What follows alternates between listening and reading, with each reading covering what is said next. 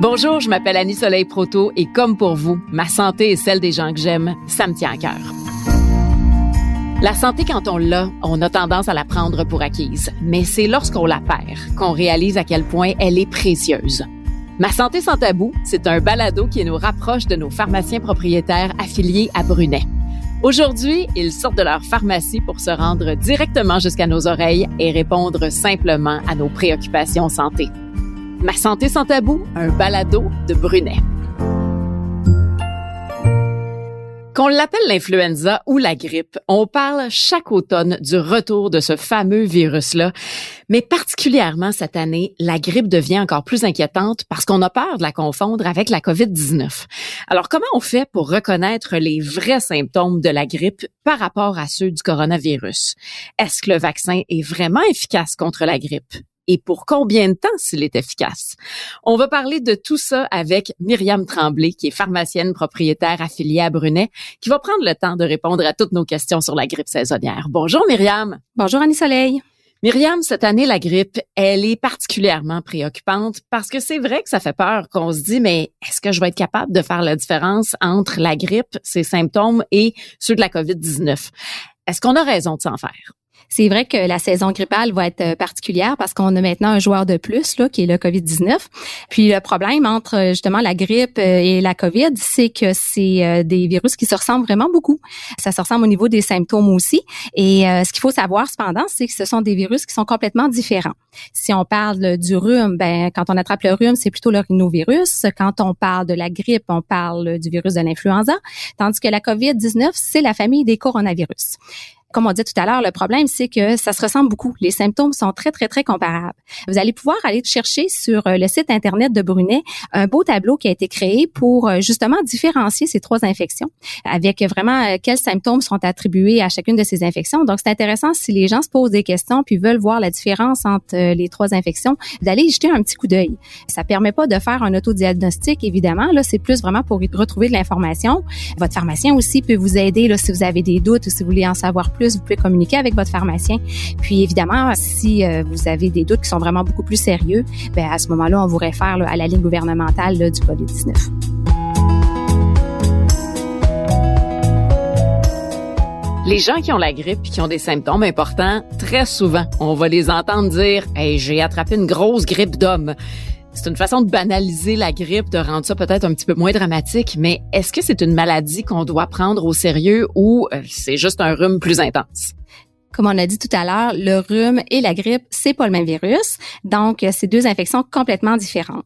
Effectivement, là, si on compare la grippe au rhume, la grippe, malheureusement, peut entraîner des conséquences vraiment plus importantes qui peuvent entraîner aussi des complications graves, là, comme des hospitalisations et chez des personnes à risque, on peut même aller jusqu'au décès. Donc, euh, la grippe, euh, c'est à prendre au sérieux. Une petite statistique comme ça, en passant, là, si ça vous intéresse, au Canada, il y a environ 7 millions de Canadiens par année là, qui vont attraper la grippe. Et euh, de ces 7 millions-là, ben, ça peut entraîner jusqu'à 12 000 hospitalisations et même 3 500 décès. Donc, c'est des chiffres qui font peur, mais c'est des chiffres qui euh, nous font savoir que oui, la grippe, quand on l'attrape, euh, c'est du sérieux. C'est vrai que c'est des chiffres qui sont surprenants, je trouve.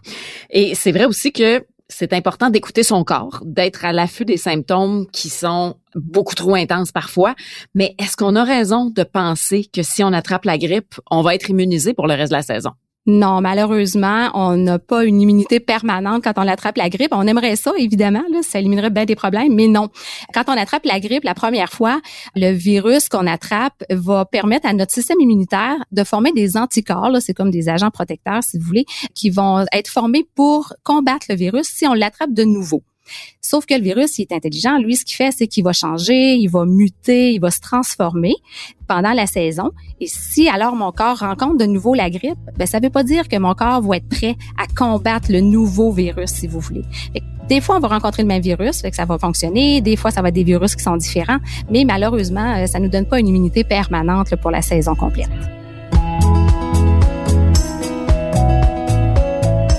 Je vais te faire une confidence. Moi, quand je vais voir mon médecin parce que j'ai ce type de symptômes-là et que je ressors sans prescription d'antibiotiques, je suis pas de bonne humeur. Puis je me dis, mon Dieu, je vais aller perdre mon temps dans une salle d'attente pour rien. J'ai même pas d'antibiotiques, ça va pas guérir, puis ça va être long à s'en aller.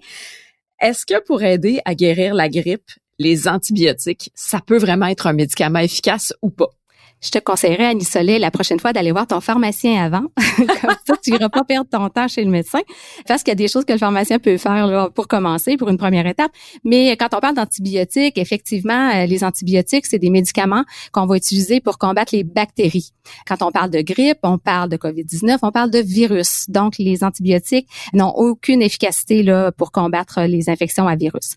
Cependant, il faut garder en tête, par exemple, que des fois, quand on a la grippe, ces infections-là peuvent se transformer ou devenir une surinfection bactérienne. Là, à ce moment-là, les bactéries se mettent de la partie et là, on va pouvoir effectivement avoir des prescriptions d'antibiotiques pour traiter ces euh, infections-là là, secondaires à la grippe. Quand on parle, par exemple, de pneumonie ou de titre, euh, là, à ce moment-là, les antibiotiques s'appliquent. On parle beaucoup du vaccin contre la grippe et on entend toutes sortes d'affaires à son sujet. Est-ce qu'on devrait se faire vacciner vraiment ou on peut laisser notre corps combattre la grippe?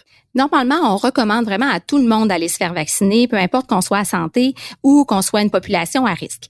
Au Québec, le pourcentage de gens qui vont aller chercher la vaccination contre la grippe est peut-être pas assez élevé. On recommande vraiment aux gens d'aller se faire vacciner euh, encore plus pour réussir là, euh, à avoir de belles statistiques de ce côté-là. Parce que pour la majorité des personnes en santé, des fois, on se pose un petit peu moins la question parce que attraper la grippe, là, c'est pas la fin du monde. Ok, On va passer à travers probablement.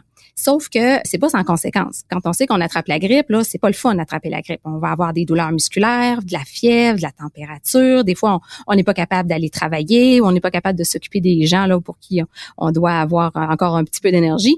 Donc, euh, si la réussir à aller se faire vacciner pour ces gens-là, ben ça évite de passer là par euh, tous ces symptômes-là là, de la grippe. Pour les personnes qui sont plus à risque, eux autres, euh, on se pose peut-être un petit peu moins la question parce qu'on sait qu'ils ont vraiment un avantage là, à aller chercher la vaccination à chaque année. J'aimerais ça qu'on démystifie ensemble les vraies et les fausses croyances à propos du vaccin antigrippal. Donc, je te propose qu'on fasse un petit quiz de vrai ou faux. Parfait, c'est super. Vrai ou faux? Le vaccin contre la grippe est efficace pendant plusieurs années. Faux.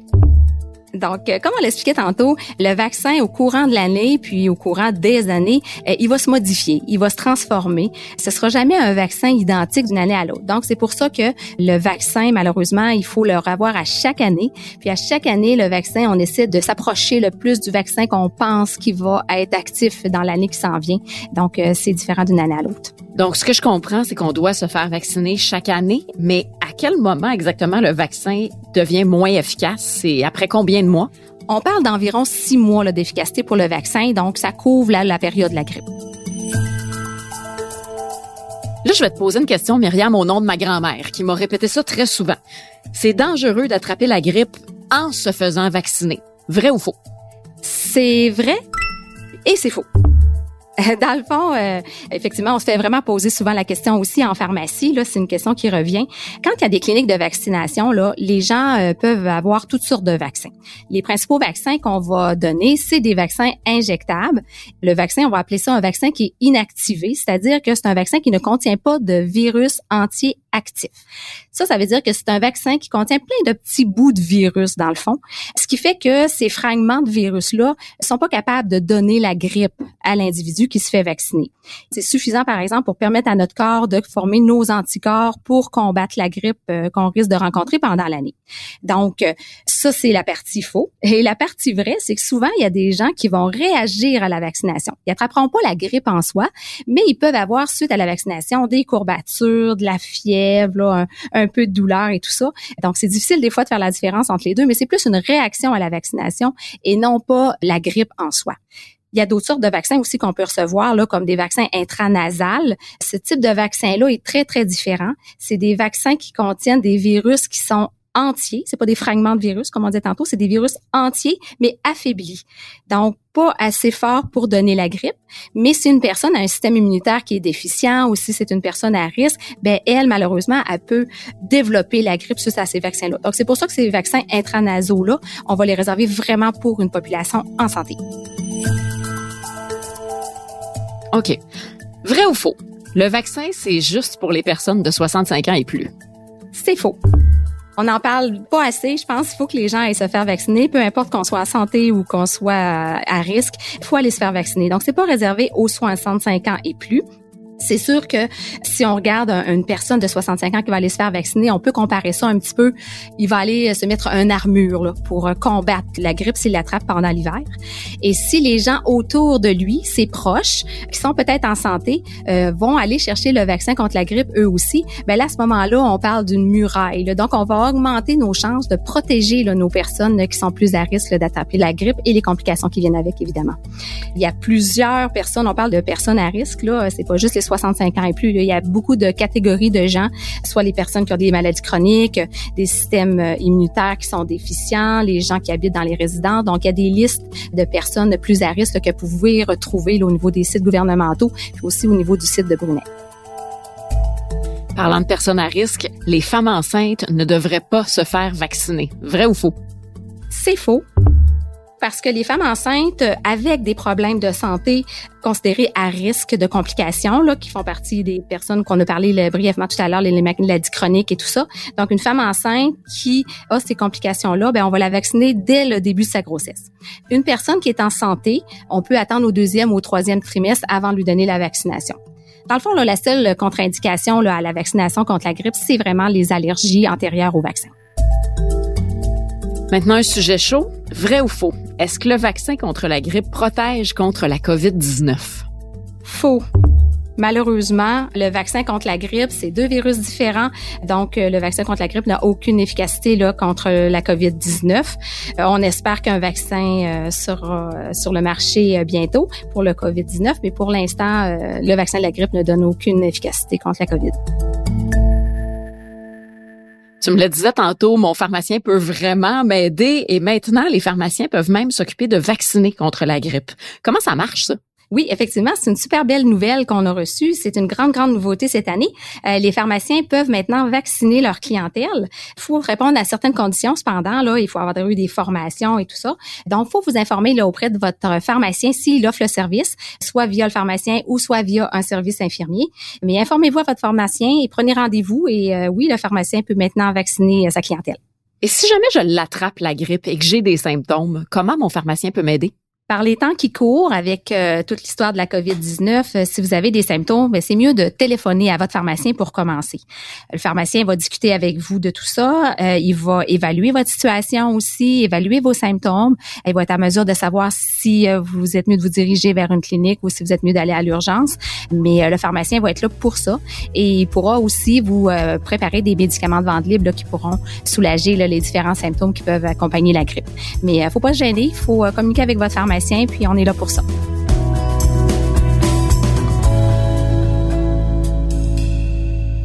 Myriam Tremblay, pharmacienne propriétaire affiliée à Brunet, merci beaucoup pour tous tes conseils. Tu nous as apporté des renseignements vraiment précieux au sujet de la grippe saisonnière. Et moi, ce que je retiens, c'est que c'est une maladie, la grippe, qu'il faut pas prendre à la légère. Il faut savoir écouter notre corps, écouter nos symptômes avant que ça devienne trop sévère. Et si on a un doute, ben, notre pharmacien est là pour nous aider et nous conseiller. Donc, Merci d'avoir été là aujourd'hui. Ça m'a fait plaisir. Si vous avez aimé l'épisode, abonnez-vous au balado Ma santé sans tabou de Brunet pour absolument rien manquer. Pour ça, ben, vous pouvez aller sur le site web de Brunet, sur Cube Radio, Apple Podcast, Google Podcast et Spotify. Merci à vous qui nous écoutez d'avoir été au rendez-vous. J'espère que vous en avez appris autant que moi et surtout, n'hésitez jamais à nous poser toutes vos questions sur la page Facebook de Brunet.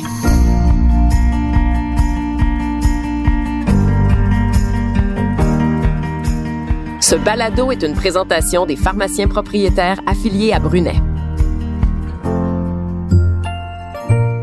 Il est à noter que les pharmaciens sont les seuls responsables de l'exercice de la pharmacie.